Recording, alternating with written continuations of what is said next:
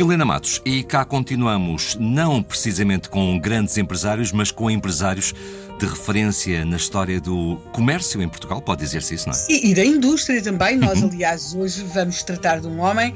É impossível que algum de nós nunca se tenha, por exemplo, sentado numa das cadeiras que ele produziu. É mais ou menos como se ele tivesse dito a muitos portugueses: tenho o prazer de sentar, que essa cadeira é minha. Estou a falar de José Olaio.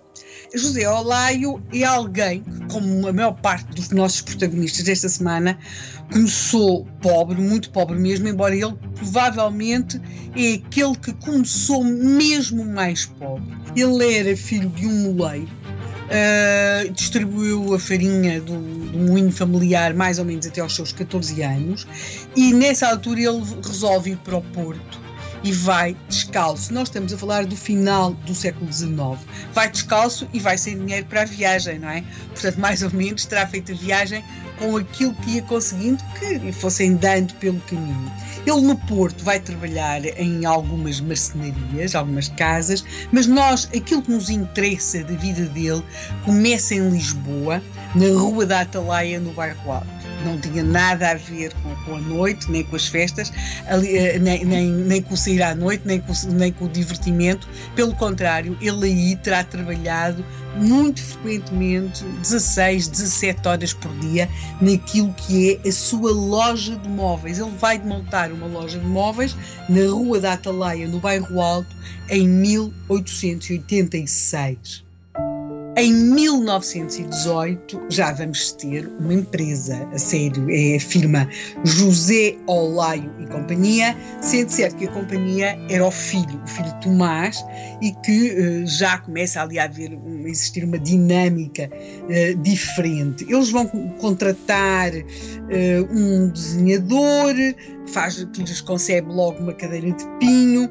Depois, José Olaio morre em 1928, mas a Olaio vai ter uma longa vida e vai marcar profundamente os interiores das casas portuguesas nos anos 60, 70, mas antes disso, muitos espaços públicos. Eles vão viver muito da encomenda pública. E aqui temos de chegar à rádio, quer dizer, não, não há maneira de contornar o caso. A emissora nacional Precisou de cadeiras quando foi criada, nos anos 30, e sentou-se onde? Em cadeiras feitas pela firma Olay. Ah, julguei que já fosse para o lado da publicidade, mas não chegamos aí ainda. Não, não. Hum. Eh, sentou-se a emissora nacional, sentaram-se as pessoas que esperavam por consultas nos hospitais, sentaram-se as criancinhas nas escolas, nas carteiras, sentaram-se uh, uh, uh, diante assim, de secretários Olay, todos aqueles que tinham de ir a uma repartição de finanças, porque os funcionários tinham secretárias da Olaio e a empresa vai ter uma perspectiva muito inovadora no mercado em Portugal. Eles vão contratar desenhadores, uh, vão, ter, vão uh, por exemplo, mais tarde vão buscar um engenheiro uh, à, à, Alemanha, depois vão, vão ter a trabalhar com eles, por exemplo, também decoradores. Portanto, há aqui uma perspectiva muito diferente. Eles viajam muito, vão a muitas feiras internacionais. Portanto, há uma, se quisermos, uma abertura, uma, uma perspectiva muito cosmopolita da sua atividade. E depois chegamos, porque estas, estas histórias, quer dizer, têm sempre de se escolher aqui um momento simbólico.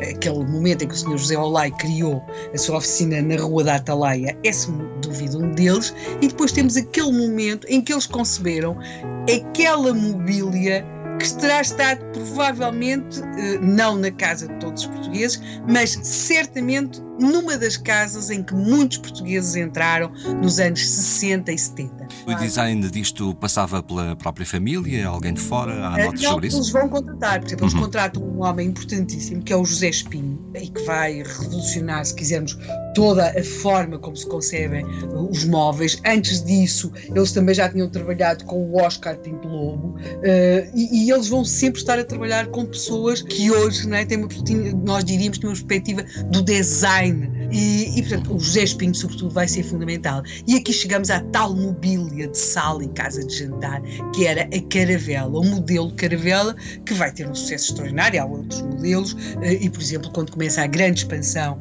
para as periferias urbanas, com, com, os grande, com as grandes urbanizações, e aparecem os tais andares modelo, nós vamos ver muitas vezes no anúncio vir dizer mobilado com móveis ao leio. Portanto, eles vão ter um ciclo nos anos 40, 50, 30, o caso da emissora nacional, com grande encomenda pública.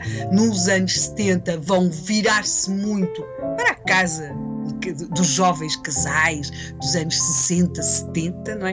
Como acontece com muitas das histórias eh, que aqui trazemos esta semana das empresas que foram criadas, depois houve vendas, houve falências, mas de qualquer forma podemos dizer que José Olaio, com a empresa que criou ali na Rua da Atalaia, no bairro Alto, em 1886, fez muito para melhorar a sua vida e melhorou e alegrou uh, certamente muitas casas e a vida de muitos portugueses. E pode complementar esta história visitando o site oficial da marca, olaio.pt, onde pode encontrar algumas fotos exatamente não só desta mobília, como de outros itens emblemáticos desta marca. Eh, sim, desculpa acrescentar ainda que uh, hoje há um grande interesse pelos móveis desta época, sobretudo dos anos 60, 70, ter uma mobília Olaio completa e em bom estado, digamos que pode render ali algumas verbas interessantes nos sites do colecionismo.